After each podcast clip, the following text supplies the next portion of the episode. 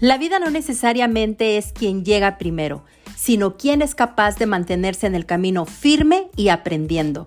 No sé por qué hemos tomado la vida tan apresuradamente como que si quisiéramos alcanzar a alguien, y eso muchas veces nos frustra y nos detiene cuando no logramos lo que deseamos en un tiempo que según nosotros definimos.